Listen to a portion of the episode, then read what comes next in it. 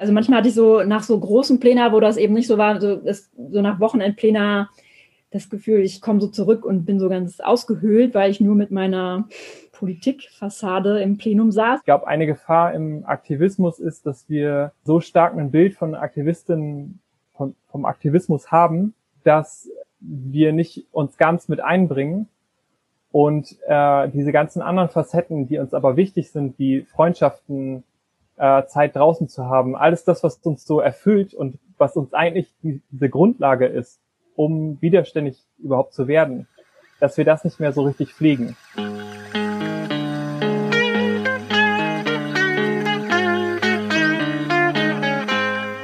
Frohes neues Jahr und herzlich willkommen zum Was tun Podcast. Hier sprechen wir mit Aktivistinnen über ihre Kampagnen und über die politstrategischen Fragen, die sich dabei für sie stellen. Wir, das sind Valentin und Inken. Wir beschäftigen uns viel mit Politstrategie und Kampagnen und diskutieren da viel drüber. Und in diesem Podcast wollen wir diese Diskussion mit euch teilen. Das hier ist unsere Neujahrsfolge und äh, ich weiß nicht, wie es euch ging, aber ich finde, so zwischen den Jahren stellen sich irgendwie nochmal, ja, grundsätzlich andere Fragen, als es sonst der Fall ist. Man ähm, schaut zurück ins letzte Jahr und ähm, überlegt sich, was das neue Jahr bringt und stellt sich da in dieser Zeit ja auch irgendwie immer so ein bisschen die Sinnfragen. Genau, und als wir darüber gesprochen haben, klar, sozusagen mein Blick aufs Pandemiejahr zurück und das Jahr hat einfach politisch total viel, ähm, ja, wie durch so ein Brennglas gezeigt. Und was so total stark in den Fokus gerückt ist, ist Care-Arbeit an ganz vielen Stellen. Ähm, natürlich sowohl vor allem im Gesundheitssektor, aber auch im Aktivismusbereich ist, glaube ich, vielen Leuten und mir auf jeden Fall auch nochmal stärker klar geworden, wie wichtig das ist, dass wir ähm, für uns vorsorgen und ähm, was für einen wichtigen ähm, Stellenwert das hat. Ja, man fragt sich irgendwie so ein bisschen, also beziehungsweise dieses Pandemiejahr hat einem einfach gezeigt, wie fragil Gesundheit mhm. ist für uns alle und mhm. dadurch auch praktisch, jedenfalls für mich, total diese Frage aufgeworfen, was können wir eigentlich tun, um gesund zu bleiben? Und Aktivistinnen sind ja irgendwie ein Stück weit sowas wie die SorgearbeiterInnen der Gesellschaft. Also egal in welchem Politikfeld, irgendwie geht es immer darum, vorzusorgen. Und gleichzeitig ist es ein Bereich, in dem total viele Menschen dazu neigen, sich zu verausgaben und auch auszubrennen in dieser, in dieser Arbeit mit diesen Vorsorgefragen. Also vielleicht nochmal, um das so ein bisschen nochmal reinzuholen, ne? Ähm, wir haben dafür darüber gesprochen, dass das sind halt genau die Leute, äh, die sich in einem System, was ja total zerstörerisch ist, an ganz vielen Stellen immer wieder irgendwie auch diese Erkenntnis stellen, wie wir eigentlich die ähm, zwischenmenschlichen Beziehungen kaputt machen, wie wir den Planeten zerstören. Und das sind die Menschen, die sich dem irgendwie immer wieder stellen und entgegenstellen und versuchen, das zu verändern. Und das raubt halt unfassbar viel Kraft. Und um diese Arbeit aber weitermachen zu können, ist es halt super wichtig, sich auch zu überlegen, wie wir halt für uns vorsorgen können. Genau, deswegen ähm, haben wir uns gedacht, dass es vielleicht eine gute Idee ist, die Neujahrsfolge darüber zu machen, wie wir das eigentlich schaffen, aktiv und gesund zu bleiben im kommenden Jahr, weil Klar, wir haben ein Wahnsinnsjahr hinter uns. 2020 war krass und man hat die ganze Zeit irgendwie dem entgegengefiebert, dass es äh, vorbei ist. Aber jetzt ist 2021 und es wirkt nicht so, als wenn es einfacher wird. Ich glaube, es wird noch krasser. Auf Twitter gibt es ja schon so diese ganzen Diskussionen von, wir haben uns nichts sehnlicher gewünscht, als dass 2020 vorbei ist und jetzt haben wir 2021 und wir würden es am liebsten schon wieder zurückgeben. Aber das geht nicht. Not gonna happen. Und gleichzeitig ähm, kommt die Bundestagswahl auf uns zu. Das ist politisch ein total wichtiges Jahr in ganz, ganz vielen Bereichen. Man merkt jetzt schon, dass es sich zum September hin auch viele also politische Kristallisationspunkte geben würden, die sich dann krass häufen werden. Also die Bundestagswahl selber natürlich, Deutsche Wohnen Co. enteignen in Berlin will dann ihren Volksentscheid machen. Also es gibt einfach ganz viele Sachen, die dann ähm, kulminieren und es ist so ein bisschen vorprogrammiert eigentlich, dass Leute zu viel machen und sich ausbrennen. Genau, und deswegen dachten wir, ist das vielleicht ein ganz gutes Thema, um ins Jahr zu starten. Und wir haben uns zwei sehr interessante Gäste in diese Folge eingeladen. Genau, auf die ich mich ganz besonders freue, weil Dorothee und Wilm ähm, zwei Leute sind, die schon ganz lange Aktivismus machen. Die sind beide bei Ausgekohlt aktiv, einer Anti-Kohle-Gruppe, die sich im Rheinland gegründet hat, um da gegen den Kohle, äh, gegen die Kohleverstromung zu protestieren und auch schon früh mit zivilem Ungehorsam angefangen hat. Und ähm, ich kenne die daher, dass wir in der Ende Gelände Pressegruppe zusammengearbeitet haben und wir haben uns da auch schon, als wir das zusammen gemacht haben, öfter über, wie sieht es eigentlich mit Hoffnung in der Klimabewegung aus? Wie schaffen wir es gut zusammenzuarbeiten? Wie passen wir äh, dabei gegenseitig auf uns auf? Das waren so Fragen, mit denen wir uns gar nicht so theoretisch, aber immer wieder in unserer Zusammenarbeit beschäftigt haben. Das ist auch was, was ich total interessant an den beiden finde. Das sind praktisch nicht die Leute, die so TED Talk mäßig rumrennen und irgendwie so praktisch sich mit diesem Thema äh, nachhaltiger Aktivismus so in den Vordergrund spielen, sondern das sind Leute, die einfach wahnsinnig lange selber aktiv sind mhm. und dadurch für sich gezwungenermaßen auch mit diesen Fragen äh, umgehen mhm. ständig und für sich da auch einen Umgang gefunden haben, wie sie, wie sie gut aktiv und gesund bleiben können. Und jetzt wünschen wir euch viel Spaß bei der Folge.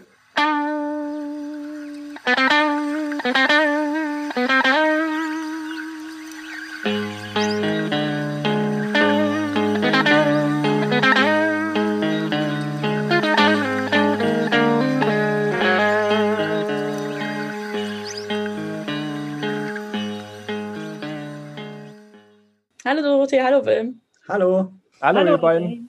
Hi. Wie ähm, geht's euch denn äh, gerade? Hattet ihr ein schönes Wochenende? Wie seid ihr ins Jahr gestartet und wie blickt ihr denn jetzt so ähm, aufs Jahr? Ich hatte ein total gutes Wochenende und auch eine sehr ruhige Jahreswende. Bei mir führt die ganze Corona-Krise natürlich jetzt dazu bei, dass ich eigentlich sehr viel Zeit habe und sehr viel entspannte Zeit auch habe. Und ich blicke sehr gespannt auf das nächste Jahr weil ich den Eindruck habe, dass wir nach so einem Bewegungshoch in der Klimagerechtigkeitsbewegung jetzt einen, so einen Tief hatten eigentlich durch die Corona-Krise. Und ich glaube, dass solche Krisen immer wieder dafür genutzt werden, um so herrschende Interessen durchzusetzen. Und dass das sehr schwierig ist, als soziale Bewegung da handlungsfähig zu werden.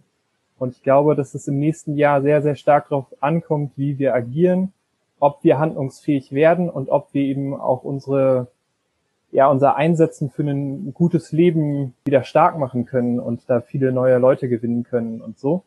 Und ich muss sagen, dass mich diese Herausforderung eigentlich auch motiviert und mich darauf freue und darauf freue, die ganzen neuen Leute kennenzulernen, die, von denen ich jetzt noch nichts weiß, aber die irgendwo da draußen rumspielen und bestimmt schon ganz schöne, tolle Sachen machen. Ja, ich hatte auch ein schönes Wochenende. Allerdings äh, hatte ich heute schon eine Videokonferenz und es ist ja Sonntag und eigentlich äh, möchte ich sonntags keine Termine haben. Das klappt aber nicht immer. Ich will eigentlich immer sonntags frei machen und mich erholen.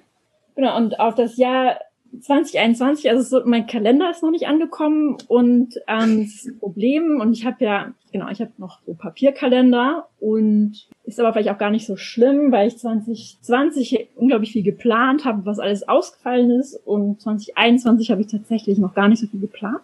Das ist alles noch so im Fluss und ist ja auch schwer zu planen. Und genau, deshalb bin ich einfach auch gespannt, was das ja bringt. Aber ich glaube, wir müssen da so sehr kurzfristig darauf reagieren und uns auf immer neue Sachen einstellen. Dorothee, da sind wir ja eigentlich praktisch direkt schon beim Thema unseres Gesprächs angekommen. Es ist Sonntag und wir sprechen trotzdem über soziale Bewegung und Bewegungspolitik. Du hast jetzt auch gerade schon äh, das Schlagwort kurzfristig. Irgendwie, man muss irgendwie dann gucken, wie es so wird und es kann alles ganz anders werden, als man denkt. Kurz in den Raum geworfen. Und wir wollen ja praktisch in dieser Folge mit euch darüber reden, wie wir es in diesem Jahr, in dem noch zum Teil gar nicht so gut zu überblicken ist, was dieses Jahr eigentlich genau für uns bringt, persönlich, aber auch politisch, wie wir da auf eine Art aktiv bleiben können, die uns nicht krank macht. Und deswegen würde es mich interessieren, ob ihr mal von einem Moment, vielleicht im letzten Jahr, vielleicht aber auch schon vor längerer Zeit erzählen könnt, in dem dieses Thema, wie kann ich auf eine Art aktiv sein, die mir, die mir gut tut, irgendwie für euch relevant wurde und ja, wie das aussah. Ja, das ist tatsächlich gerade ein großes Thema für mich, weil ich bin jetzt, also im Januar 2010, also vor elf Jahren, hatte mein erstes Klimacamp-Vorbereitungstreffen für das Klimacamp in Borschmich am rheinischen Braunkohlrevier. Und seit elf Jahren schreibe ich so Texte, Leute, kommt alle ins rheinische Braunkohlrevier, um Bagger zu stoppen, um die Klimakrise zu stoppen. Und es ist ganz dringend und kommt alle. So. Und mir fällt, also, genau, also ich bin immer noch am rund um Garzweiler aktiv und das wird auch in diesem Jahr so bleiben. Es ist aber trotzdem so, dass ich merke, ich muss irgendwie nochmal anders aufstellen oder Sachen anders machen, weil mir es immer schwerer fällt, immer das Gleiche zu sagen und zu schreiben. Und das immer noch mit der gleichen Begeisterung und Eindringlichkeit irgendwie rüberzubringen. Also ich habe mich eigentlich mit dem Thema nachhaltiger Aktivismus auseinandergesetzt, seit ich in die Klimagerechtigkeitsbewegung reingekommen bin. Ja, das einfach äh, ich immer Yoga gemacht habe und immer darauf geachtet habe, dass ich äh, Pausen habe auf eine Art und Weise und so. Und trotzdem hatte ich so ein Gefühl, dass ich so 2017, 2018 war das eigentlich. Da hatten wir zwei Jahre dann Ende Gelände gehabt und äh, da gab es doch mal so eine Veränderung, weil sich die damalige Presse AG von Ende Gelände eigentlich komplett aufgelöst hat oder alle andere Sachen gemacht haben und ich dann 2018 auch angefangen habe, ja mal so ein bisschen Rückzug zu machen, eine kleine Pause zu machen. Und das hing sehr stark damit zusammen, weil ich gemerkt habe, dass ich nicht mehr so weitermachen kann wie bisher. Ich habe gemerkt, dass ich an Plenars nicht mehr gut teilnehmen konnte und also konnte einfach die Konzentration nicht mehr halten, konnte E-Mails nicht mhm. mehr lesen und so diese Form von klassischen Aktivismus, wie ich ihn kennengelernt, konnte ich nicht mehr machen und hatte aber das große Glück, dass ich eben mit Ausgekult eine Gruppe habe, wo ich trotzdem sein konnte, wo ich auf den Treffen Kinderbetreuung machen konnte, andere Tätigkeiten machen konnte und dadurch nicht so ganz rausgefallen bin. Und ja, ich habe vor allem gemerkt, dass ich, das war, war bei einem Kurs im Ekodama in den Pyrenäen, die eben auch sehr viel zu nachhaltigen Aktivismus arbeiten. Da bin ich hingekommen und man fährt da wird so abgeholt von der Bushaltestelle und fährt so die Berge hoch. Und als wir angekommen sind, habe ich mir da sofort einen Platz gesucht und habe mich da hingesetzt und war keine fünf Minuten da und habe angefangen zu weinen. Und habe einfach geweint und geweint und geweint. Und das ging auch in den nächsten Tagen immer wieder so weiter, dass ich einfach anfangen musste zu weinen. Und ich glaube, das hing damit zusammen, dass es so ein Ort ist, wo ich, wo man loslassen kann und wo man, wo ich nicht mhm. irgendwie die ganze Zeit das Gefühl habe, ich muss kämpfen, ich muss mich dafür einsetzen, weil sonst alles, was ich liebe, den Bach runtergeht. Und da zu sein in diesen Bergen und diese Berge zu sehen, hat mich so spüren lassen, dass diese Berge bleiben werden, egal was passiert. Auch wenn wir scheitern werden als Klimagerechtigkeitsbewegung, dann wird es bleiben. Es wird nicht alles untergehen. Und das klingt ein bisschen absurd auf eine Art und Weise, aber dadurch konnte ich auch loslassen. Und ich glaube, das hat sehr mhm. viel in mir angetickert, nochmal tiefer was zu verändern. Mhm. Ich glaube, das ist eine, also zumindest eine Erfahrung, die ich so teilen würde, dass äh, irgendwie, also ich bin war 2017 auch in dieser Pressegruppe und bin dann rausgegangen und habe vorher schon kognitiv gemerkt, es ist gerade viel zu viel und der Druck ist viel zu hoch. Und dass man das aber emotional erst versteht in dem Moment, wo man rausgeht und deswegen tatsächlich was von diesem Druck loslassen kann. Und ich glaube, das ist dann auch ein Grund dafür, warum so viele Leute, die erst sagen, sie gehen jetzt eine Pause machen, dann halt keine Pause machen, sondern äh, am Ende wegbleiben, weil halt einfach wirklich manchmal in der aktivistischen Arbeit der Druck so, so hoch ist und man zwar währenddessen oft auch manchmal gar nicht merkt, weil es viele Sachen gibt, die ja auch total toll daran sind ähm, und dann total Spaß machen. Hm, was ist denn für euch so besonders anstrengend in der Bewegungsarbeit? Also es scheint jetzt irgendwie bei euch allen dreien, äh, bei dir auch, ja so ein ganz klares Bild davon zu geben, von dem Druck, der so groß ist. Vielleicht könnt ihr einfach nochmal erzählen, was die Momente sind, in denen das relevant wird und wodurch das eigentlich auch vielleicht zum Teil so anstrengend ist. Naja, anstrengend ist auch dieses ständige Gefühl, gegen riesige Probleme zu kämpfen und so. Also das ist oft ganz oft einfach überwältigend, wenn wir uns nochmal Zeit nehmen, richtig drüber nachzudenken, was wir alles ändern müssen.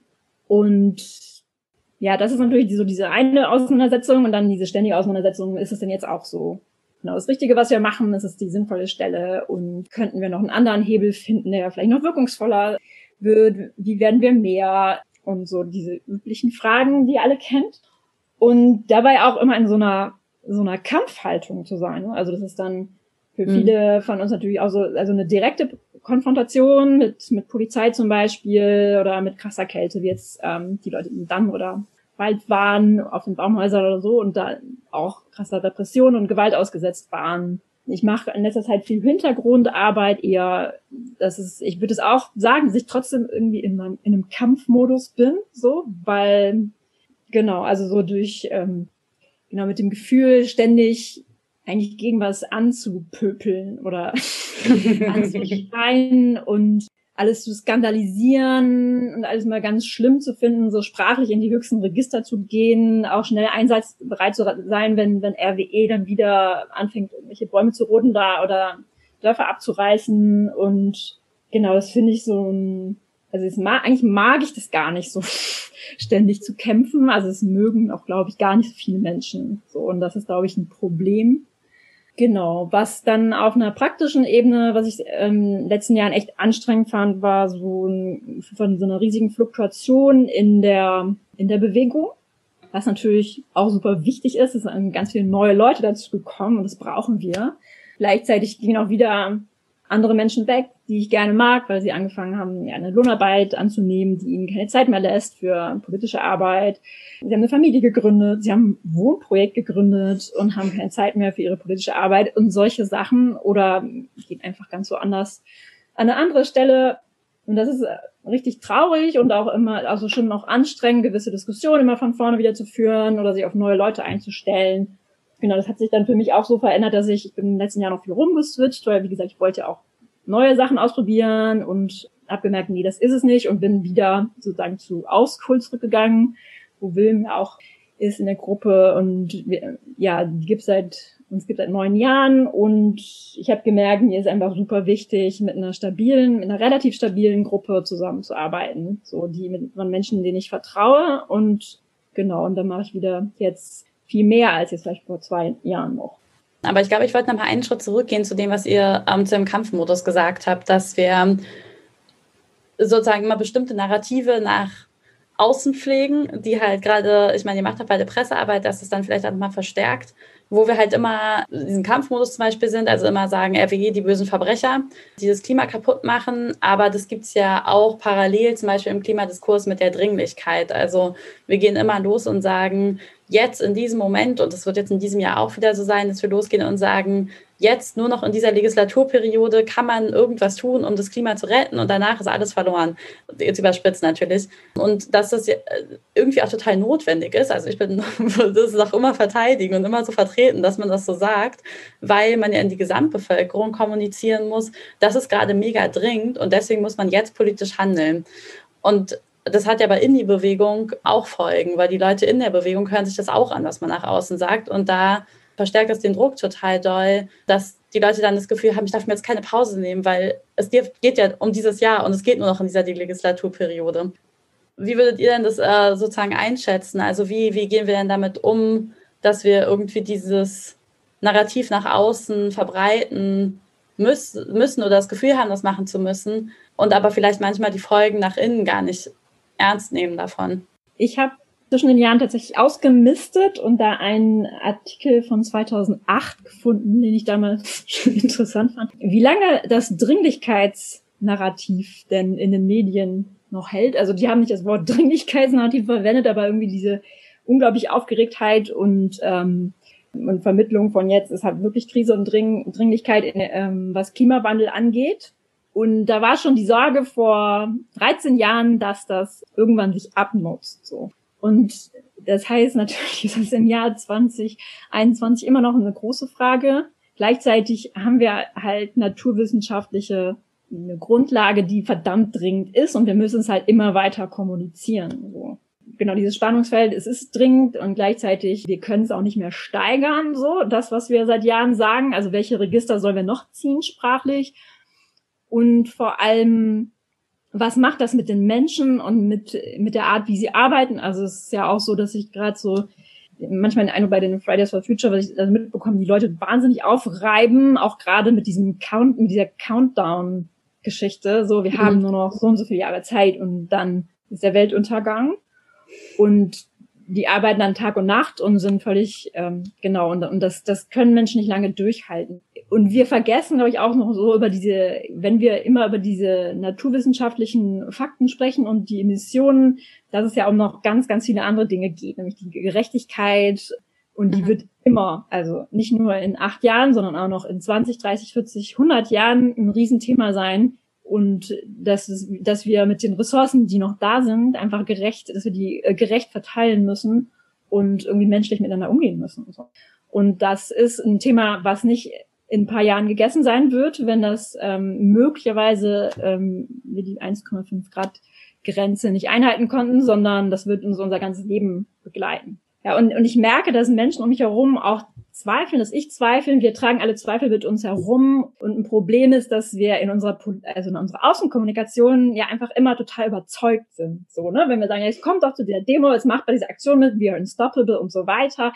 Das ähm, sind wir halt total überzeugt, dass das super, dass äh, wichtig und richtig ist, das zu tun und dass wir es auch schaffen, wenn wir alle zusammen in dieser Aktion teilnehmen. Und da gibt's immer auch also wie gehen wir öffentlich auch und ehrlich mit unseren Zweifeln um? So, das ist für mich eine ganz große Frage, weil ich immer merke, dass es ja eine viel größere, immer größere Kluft gibt zwischen dem, was wir nach außen kommunizieren und zwischen dem, was wir so in geschützten Räumen kommunizieren.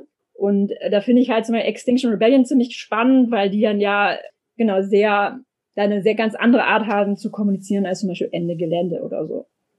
In dem Vorgespräch hattest du auch noch gesagt, dass es dass es praktisch selbst in einer Welt, in der bestimmte Katastrophen vielleicht nicht mehr aufzuhalten sind oder unumkehrbar sind, ähm, praktisch selbst in Szenarien, wo bestimmte Kipppunkte erreicht sind und damit Entwicklungen losgetreten werden, die wir praktisch gar nicht mehr kontrollieren können, dass es auch da immer noch für dich Motivatoren gibt, politisch zu handeln. Könntest du da vielleicht noch einmal mhm. kurz was zu sagen? Ja, also das meine ich ja eben mit ähm, Gerechtigkeit. Für Gerechtigkeit wird es nie zu spät sein. So, also es wird immer, wir werden immer die Aufgabe haben, dass die die Gesellschaft, in der wir leben, gerechter zu gestalten, als sie jetzt ist und auch das Wirtschaftssystem anders zu gestalten. Das wird ein Dauerbrenner für uns bleiben. Und das ist für mich nicht abhängig von einem von einem Emissionscountdown, der irgendwann aufhört. So und darum denke ich, dass wir, dass es super wichtig ist, dass wir uns als Klimagerechtigkeitsbewegung begreifen und nicht nur als eine Bewegung, die für Klimaneutralität kämpft.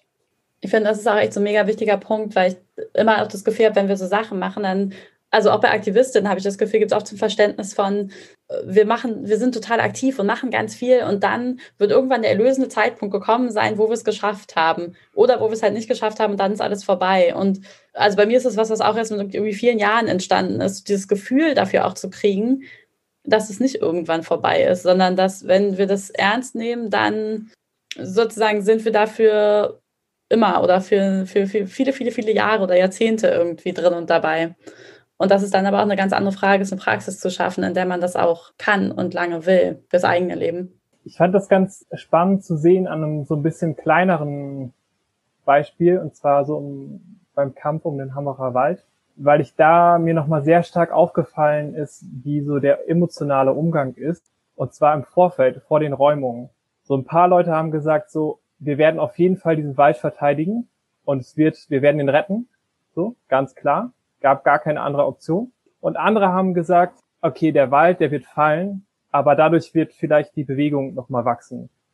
Und diese Position des Dazwischen von, wir wissen nicht, was passiert, denn das wissen wir nicht. Wir wissen nicht, wer sich aufmacht. So, das ist, das hängt mhm. an so vielen kleinen Entscheidungen von einzelnen Leuten ab, was da in, in Bewegung kommt, was da für Dynamiken aufkommen.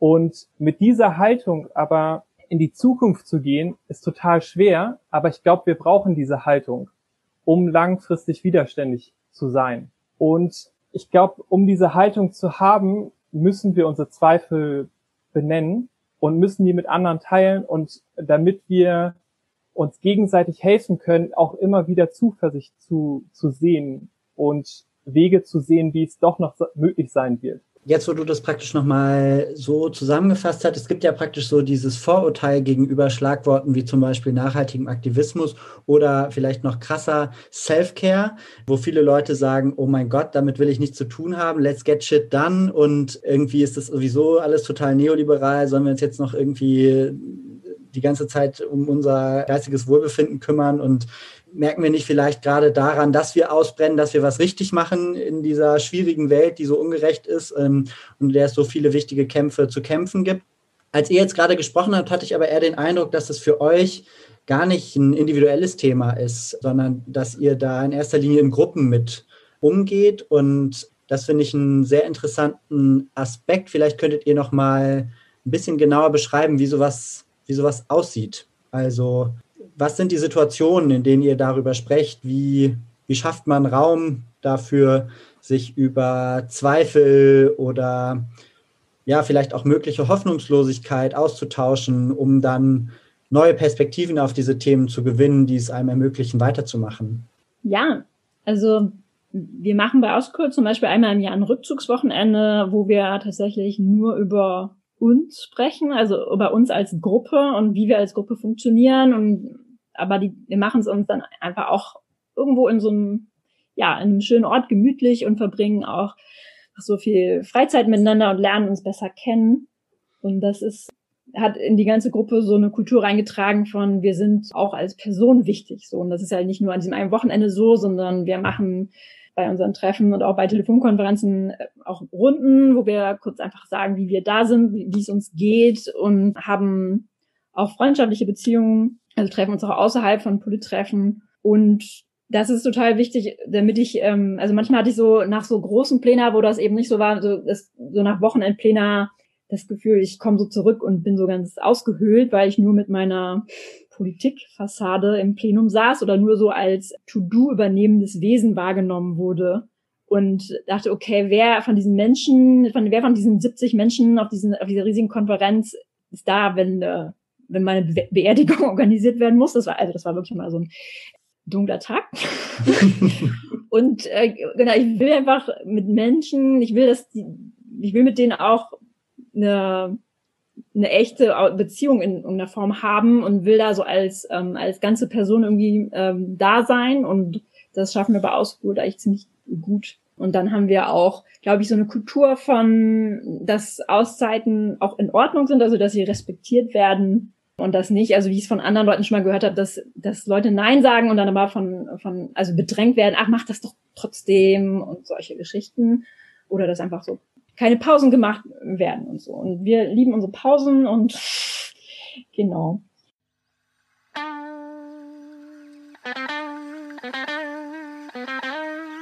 Hallo, sorry für die kurze Unterbrechung. Du hörst den Was tun Podcast. Und wenn dir gefällt, was du hörst, dann teile doch jetzt den Link zur Folge mit deinen Freundinnen und Freunden. Vielen Dank und viel Spaß beim Weiterhören. Dorothee, du hast ja ähm, jetzt gerade auch nochmal erzählt, wie wichtig es ist, Pausen zu machen und das ausgekohlt, ne, das, also ich habe jetzt als die beiden zwei wichtige Komponenten gehört, dass man, dass ihr halt so langfristige Beziehungen irgendwie da drin habt, wo es halt auch nicht nur um darum geht, was die Person leistet und was die Person bringt und nicht nur die To-Do-Person ist.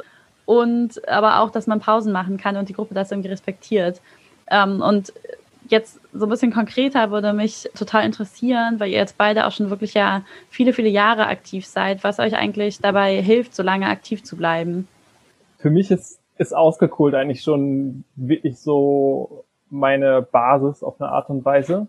Und für mich war das ein total wichtiger Einstieg in die Bewegung rein so. Ich war vorher, ja, habe ich einfach linke Politik gemacht und war nicht so verortet in der Klimagerechtigkeitsbewegung. Ich bin zu einem Zeitpunkt da reingekommen, wo ich irgendwie es so ein paar hundert Leute waren vielleicht und ich immer geschmunzelt habe, wenn jemand Bewegung gesagt hat. und da hat es mir total geholfen mit ein paar Leuten, die sich trauen zu träumen und so eine Mischung aus Theorie, Auseinandersetzung und Praxis zu machen, loszulegen und einfach zu machen. Und dass ich da aber sein konnte als ganzer Mensch, das ist, äh, glaube ich, ganz wesentlich dafür, dass ich noch dabei bin, weil ich eben, wie ich das eben vorhin schon erzählt habe, ich konnte auch zu Treffen kommen, wenn ich nicht direkt am Plenum mit teilgenommen habe. Und ich glaube, eine Gefahr im Aktivismus ist, dass wir so stark ein Bild von Aktivistinnen, von, vom Aktivismus haben, dass wir nicht uns ganz mit einbringen und diese ganzen anderen Facetten, die uns aber wichtig sind, wie Freundschaften, Zeit draußen zu haben, alles das, was uns so erfüllt und was uns eigentlich diese Grundlage ist, um widerständig überhaupt zu werden, dass wir das nicht mehr so richtig pflegen. Und das ist das, was ich eben, was ich viel stärker mache. So, ich habe irgendwann gemerkt, in den ersten Jahren, wo wir auch Ende Gelände gemacht haben, ich bin in dem Sommer, ich bin in, im Sommer nicht mehr rausgegangen. Und dann habe ich mir irgendwann gefragt, so, hä, ich gehe super gerne raus, ich bin super gerne, das gibt mir total viel, warum mache ich das nicht mehr? Und dann habe ich wieder angefangen, das zu, zu machen, einfach rauszugehen und äh, draußen Zeit zu verbringen, Sport zu machen und, mhm. und, und. Und das ist, glaube ich, ganz wichtig. Das sind so die, die kleinen Basissachen. Also einmal das Gruppenmäßige und das andere ist eben das Individuelle, sich da eigene Sachen aufzubauen. Und zwar habe ich irgendwann gemerkt, dass ich am, in den ersten Jahren halt nachhaltiger Aktivismus so praktiziert habe wie so Burnout-Prävention für Manager. Und äh, vom Bild her ist das so ein bisschen so, dass diese Burnout-Prävention für Manager ähm, ist dann halt sowas wie, sind wie so Stützpfeiler, die neben so einen kleinen Baum reingerammt werden, damit der im Wind nicht umstürzt. Und das ist dann Yoga und irgendwie atmen lernen und all der ganze Kram. Und eigentlich müsste es aber, glaube ich, so sein, dass nachhaltiger Aktivismus oder dieser langfristige Widerstand, wie auch immer man das dann nennt, das ist eigentlich, das sind die Wurzeln von dem Baum. Und deswegen wächst er überhaupt. Und wenn die Wurzeln sehr, sehr stark sind, dann können wir auch eben sehr, sehr stark zusammenstehen, können uns vernetzen mit, an, vernetzen mit anderen Wurzeln und so. Und wenn die, die Wurzeln zu schwach sind, dann kippt halt der Baum irgendwann um. Das ist, glaube ich, einfach ein wesentlicher Unterschied in den Modellen. Vielleicht noch so eine wirklich so ein ganz praktische Detail zu diesen Auszeiten. Ne? Also ich möchte jetzt auch nicht, dass das so verstanden wird, genau, dass dann halt irgendwie zwei Tage vor der Aktion ich irgendwie sage, so, okay, tschüss, ich, äh, ist mir eigentlich alles zu viel oder sowas, sondern dass wir als Gruppe halt auch gelernt haben, so zusammen die Projekte, die wir an, also die wir uns vornehmen, realistischer einzuschätzen, auch mal zu sagen, okay, das lassen wir jetzt mal aus und das machen wir nicht und und auch ganz schnell, wenn wir merken, dass wir überlastet sind, das ganz früh einfach kommunizieren und transparent machen so und nicht kurz bevor alle zusammenbrechen und dann ähm, hängt es an drei Leuten, die gerade nicht zusammengebrochen sind oder so. Also das ist ja auch nicht der Sinn der Sache, dass dann, ähm, wenn sich Leute rausziehen, die anderen noch mehr Stress haben, so, sondern das ist so mhm. ein, wir planen auch, machen so einen Jahresplan irgendwie zusammen und dann gucke ich halt auch, wo passt halt vielleicht ja auch noch ein Urlaub rein oder so. Ja, und ich finde, wobei das halt auch total hilft, ist nicht das Gefühl zu haben, ich glaube, mir ging es ganz oft mit diesen nachhaltigen Aktivismus-Sachen so, dass ich dann immer das Gefühl hatte, okay, das jetzt auch noch so, wir, wir machen schon 3000 Dinge und das ist jetzt die 3012. irgendwie. Ähm, und dass, wenn man das aber so ein bisschen so als Gruppenaufgabe macht, dann ist es halt einfach was, was dazugehört. Und dann wird es vielleicht auch so ein bisschen so äh, natürlicherer und selbstverständlicherer Teil der gemeinsamen Arbeit. Wir fragen ja am Ende des Podcasts immer, was tun. Und jetzt kommt das nächste Jahr und das ist haben wir schon öfter angesprochen, es ist irgendwie super wichtig, dass viel passiert und dass wir an ganz vielen Stellen aktiv bleiben und aktiv sind und gute Kampagnen machen. Was können denn jetzt unsere Hörerinnen und ähm, Hörer tun, um das nächste Jahr aktiv zu bleiben und vielleicht halt nicht nur das nächste Jahr, sondern wirklich langfristig dabei zu bleiben? Was würdet ihr denen denn mitgeben? Ich glaube, es, es, sind, es gibt so unterschiedliche Ebenen, um langfristig widerständig zu bleiben. Und das ist natürlich das, wo man immer als erstes dran denkt, ist so diese individuelle Ebene. Was brauche ich, damit es mir gut geht, so? Was, was sind die Sachen, die mir gut tun und so? Und dann sind aber für mich eben auch eben die sehr entscheidende Ebene ist, ist diese kollektive Ebene. Mir hilft es eben bei ausgekohlt zu sein, da eine feste Gruppe zu, zu haben und das so als Hafen zu haben, wo ich immer wieder zurückkommen kann und wo, wo Beziehungen sind, die auch über den, über die Kampagnen hinausgehen. Und dazu hat es mir total geholfen oder hilft es mir auch immer noch, ähm, mit älteren Leuten auch zusammenzukommen, die schon in Bewegungen vor der Klimagerechtigkeitsbewegung aktiv waren, zum Beispiel in der Anti-AKW-Bewegung aktiv waren oder in der Friedensbewegung, was weiß ich, und mit denen mich zu unterhalten und aus denen, deren, also denen wirklich zuzuhören und aus deren Erfahrungen zu lernen eigentlich.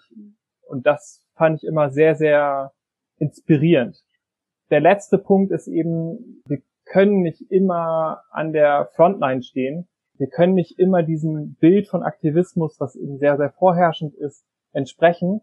Und ich glaube, ich möchte alle nochmal ermutigen, ihren Platz in der Bewegung eigentlich zu, zu finden. Und der kann sich verändern. Der ist manchmal an der Frontline, manchmal ist der im Hintergrund und das ermöglicht dann aber anderen Leuten an der Frontline zu sein. So. Und dieses vielfältige Denken von es braucht unterschiedliche Formen von Widerständigkeit, damit wir zu einem guten Leben kommen. Das ist, glaube ich, sehr, sehr hilfreich.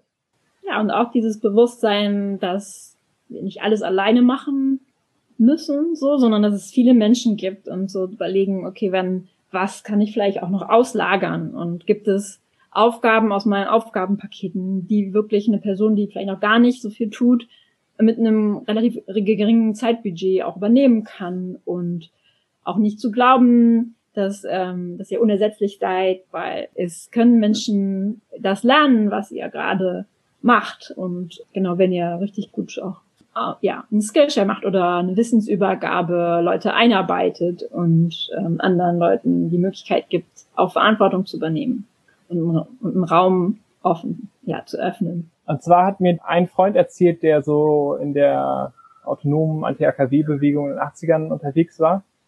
Und die haben einfach über mehrere Jahre haben die jedes Wochenende Demos gemacht und also heftige Demos.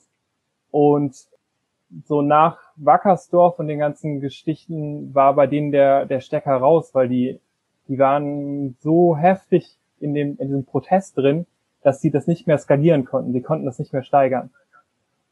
Und er ist dann in die USA gefahren und weil er gedacht hat, so, okay, in den USA gibt's indigene Leute, die sind äh, nicht erst seit ein paar Jahren im Widerstand, sondern die sind seit 500 Jahren im Widerstand. Mal gucken, was die, was die so machen. So. Und dann war er dabei irgendwie bei so einer Besetzung von so einem BIA-Gebäude, so Bureau of Indian Affairs. Und dann hat er so eine ältere Frau, die war so 70 oder so, hat er gefragt so, ja, also glaubt ihr eigentlich, dass das irgendwie was bringt jetzt hier mit der Besetzung und so? Also glaubt ihr da wirklich daran? Habt ihr Hoffnung, dass sich dadurch was verändert? Und dann hat sie gesagt, also wir sind seit 500 Jahren im Widerstand und wenn es nochmal 500 Jahre dauert, wir machen das einfach. Und das ist natürlich was, was, was wir aus einer Klimagerechtigkeitsbewegung denken, so, ah, es muss aber jetzt passieren und am besten schon vor 30 Jahren. Aber trotzdem von der Haltung her sich in so einer Kontinuität von Widerstand zu, zu sehen, von Leuten zu sehen, die, die sich so lange für ein gutes Leben einzusetzen, das ist, glaube ich, total gut. Das ist, also fand mhm. ich total inspirierend, die Geschichte. Vielen Dank. Ja, vielen Dank euch beiden. Fand's ja. richtig ja. schön, da nochmal so drüber nachzudenken ähm, und auch aus mhm. eurer Praxis zu hören. Ja, was man halt machen kann, damit es, oder was wir tun können, damit wir lange dabei bleiben können. Dann wünsche ich euch jetzt erstmal einen schönen Abend und auch ein widerständiges und erfolgreiches 2021 in der Bewegung. Ja, danke. Und danke, dass ihr beiden dieses Podcast macht. So. Tschüss. Dann. Ciao. Ciao.